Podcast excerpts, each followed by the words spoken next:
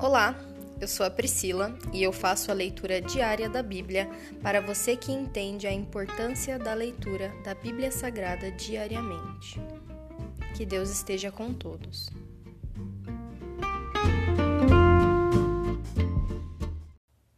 Ouça agora o capítulo 27 de 2 Crônicas. Jotão reina em Judá. Jotão tinha 25 anos quando começou a reinar e reinou em Jerusalém por 16 anos. Sua mãe se chamava Jerusa e era filha de Zadok. Jotão fez o que era certo aos olhos do Senhor, como seu pai Uzias, mas não cometeu o pecado de entrar no templo do Senhor. Mesmo assim, o povo continuou com suas práticas perversas.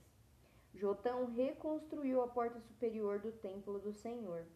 Também realizou trabalhos extensos de reparo no muro sobre o Monte Ofeu. Construiu cidades na região montanhosa de Judá e edificou fortalezas e torres nos bosques. Guerreou contra os Amonitas e os derrotou. Durante os três anos seguintes, recebeu deles um tributo anual de 3.500 quilos de prata, 10 mil cestos grandes de trigo e 10 mil cestos grandes de cevada. O rei Jotão se tornou poderoso porque teve o cuidado de viver em obediência ao Senhor, seu Deus.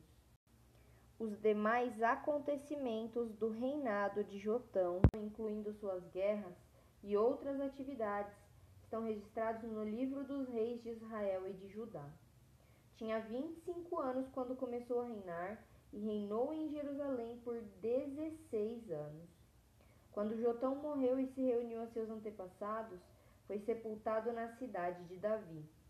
Seu filho Acás foi seu sucessor. Se encerra aqui o capítulo 27 de 2 Crônicas.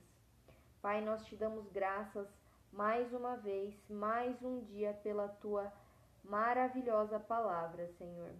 Que nós possamos viver em obediência ao Senhor e tornarmos-nos, Senhor, pessoas bem-sucedidas como a tua palavra diz, Senhor em obediência, para agradar o teu coração, a tua vida e recebermos as tuas promessas, como a tua palavra diz.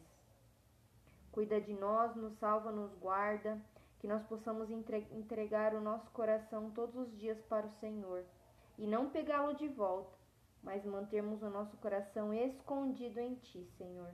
Perdoa os nossos pecados traz à nossa consciência, a nossa consciência aquilo que nós precisamos nos arrepender, mudar e melhorar, Senhor. Nós cremos em Ti, nós cremos na Tua palavra, nós cremos que o Teu amor desperta o nosso espírito, Senhor. Reaviva a nossa alma, a nossa vida novamente. Traz vida aquilo que está morto, Senhor. Traz à nossa lembrança as Tuas promessas nós cremos em Ti, nós esperamos em Ti. Em nome de Jesus, essa é a minha oração. Amém.